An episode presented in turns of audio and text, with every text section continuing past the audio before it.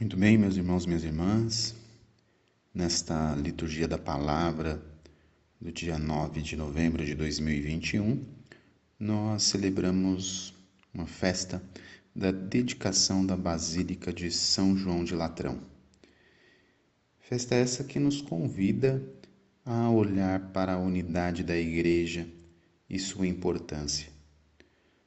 Porque a Basílica de São João de Latrão é considerada mãe e cabeça de todas as igrejas, de todas as dioceses, porque é a primeira igreja construída em Roma. É considerada a catedral do bispo de Roma, o Papa. E ao mesmo tempo, nós devemos olhar para estes templos, para essas basílicas, para estas igrejas de pedra, que são também um sinal visível da presença de Cristo.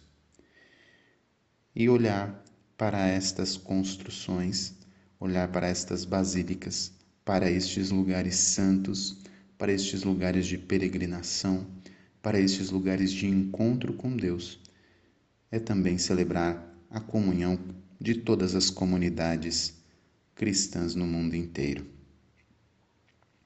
E para essa festa da dedicação da Basílica, a liturgia da palavra nos convida a olhar no Evangelho para o trecho de São João, no capítulo 2, onde Jesus expulsa os vendilhões do templo. E eu convido você a olhar esta atitude de Jesus, que muitas vezes é classificada como uma atitude destemperada, né?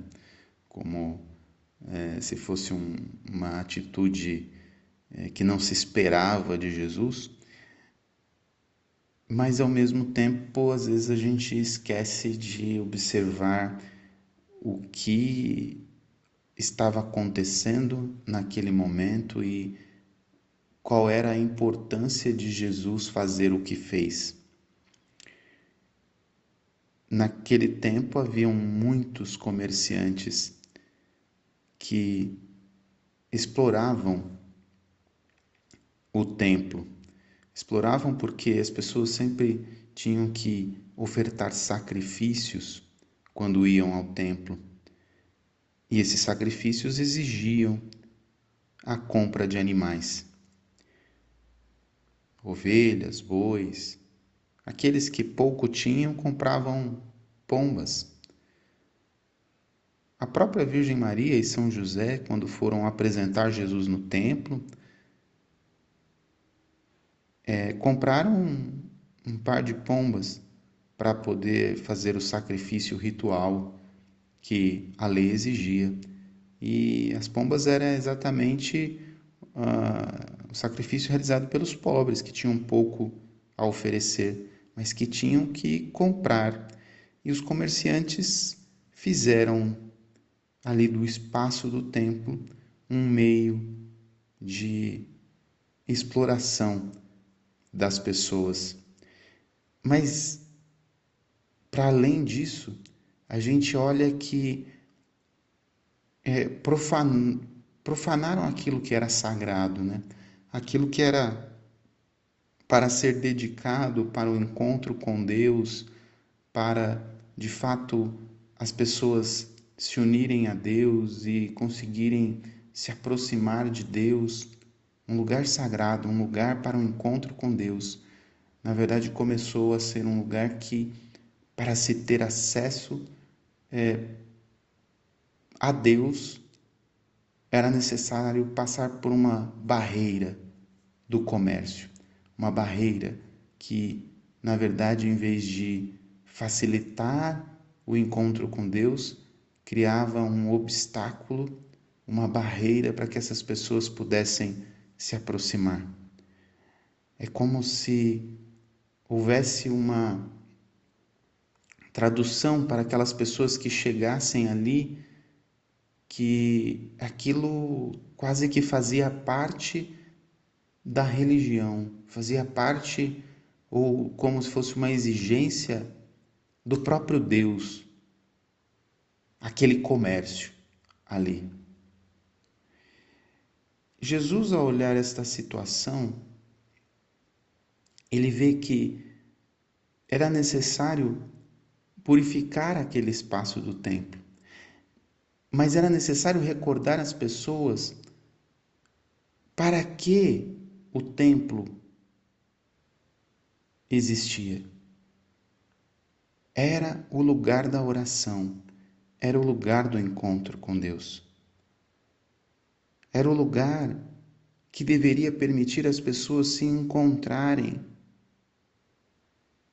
com aquele que elas buscam, se encontrar com amor, mas principalmente também era lugar para que Deus pudesse se encontrar com seu povo.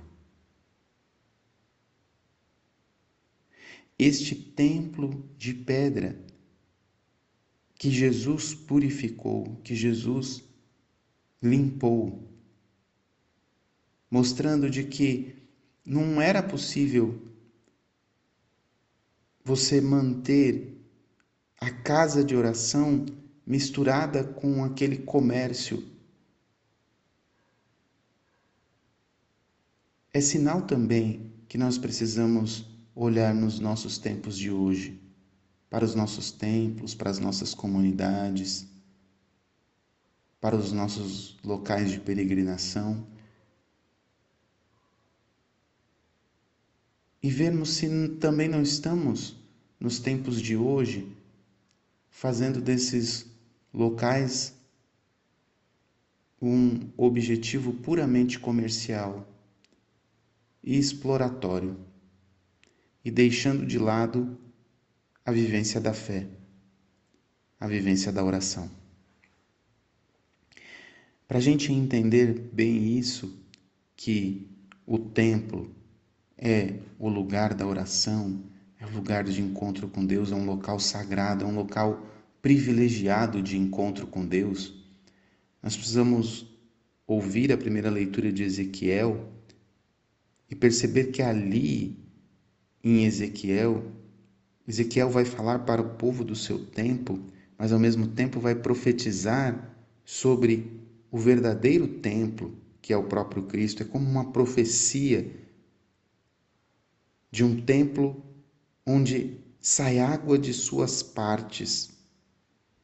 E essa água vai correndo por todo o templo. E onde essa água vai correndo, ela vai fazendo com que as águas que não são potáveis se tornem saudáveis. Ela vai fazendo com que os animais em torno dessas águas possam viver, que peixes possam ter em quantidade, que possa haver árvores frutíferas, árvores com folhas, árvores saudáveis, árvores que dão frutos. Tudo isso é sinal de vida. Tudo isso é sinal de uma vida abundante. Esse templo profetizado por Ezequiel nada mais é do que o próprio Cristo, o lado aberto de Cristo, de onde jorra sangue e água, de onde nasce a igreja, de onde nascem os sacramentos da igreja. É exatamente esta água que jorra do lado de Cristo, que também é símbolo do batismo, que faz com que corra por todos os cantos da terra esta vida frutífera, esta vida saudável. Essa profecia de Ezequiel nos mostra que em todos os templos em todos os templos, em todas as basílicas, em todas as comunidades católicas espalhadas pelo mundo, esta água está jorrando do peito aberto de Cristo, através dos sacramentos, trazendo saúde e paz na vida de todos aqueles que se aproximam da fé. Esta festa de hoje também é um convite para cada um de nós voltarmos à igreja, voltarmos à comunidade de fé, voltarmos aos sacramentos, voltarmos a beber desta água que jorra do templo. Voltarmos a beber desta água que jorra dos sacramentos da igreja, da confissão, da Eucaristia, de maneira especial retomarmos a nossa graça batismal, renovarmos as promessas do nosso batismo. Porque assim como Jesus purificou o templo físico na narrativa do Evangelho, Jesus quer purificar, na verdade, o templo, que é o nosso coração. Nós que somos membros vivos desta igreja, membros do corpo de Cristo, Aí Jesus quer também expulsar da nossa vida tudo aquilo que invadiu o lugar que não deveria ser invadido, a nossa intimidade com Deus, o lugar da nossa intimidade com Deus que foi invadido por tantas coisas, assim como aqueles vendilhões invadiram o templo o lugar sagrado. Eles invadiram um lugar que eles não podiam entrar, que eles não tinham autorização para entrar. Deus não havia autorizado eles entrarem ali. Eles invadiram. Jesus, na verdade, não está fazendo mais nada do que retomando para Deus aquilo que é de Deus, um espaço sagrado, o um espaço da intimidade, o um espaço da fé.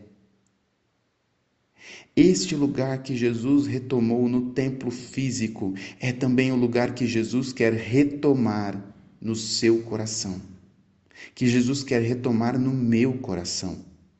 Este lugar da intimidade, este lugar da fé, este lugar que é reservado para Deus e para você, que foi invadido por tantas coisas, por tantas pessoas, por tantos sentimentos ruins e que não receberam a autorização de Deus para aí estar, mas foram invadindo, foram tomando conta muitas vezes da sua vida, dos seus pensamentos, dos seus sentimentos, foram tomando o lugar do próprio Deus dentro do seu coração. Jesus também, nesse momento, está pegando o chicote de cordas, mas não é para bater em você. É para expulsar do seu coração tudo aquilo que invadiu a sua vida e que não devia estar aí. Não devia estar aí, porque este lugar não pertence a estas pessoas, a estes sentimentos, a estes pensamentos muitas vezes de morte, de tristeza, de angústia. Este lugar da intimidade, este templo que é o seu coração, pertence a Deus e somente a Ele.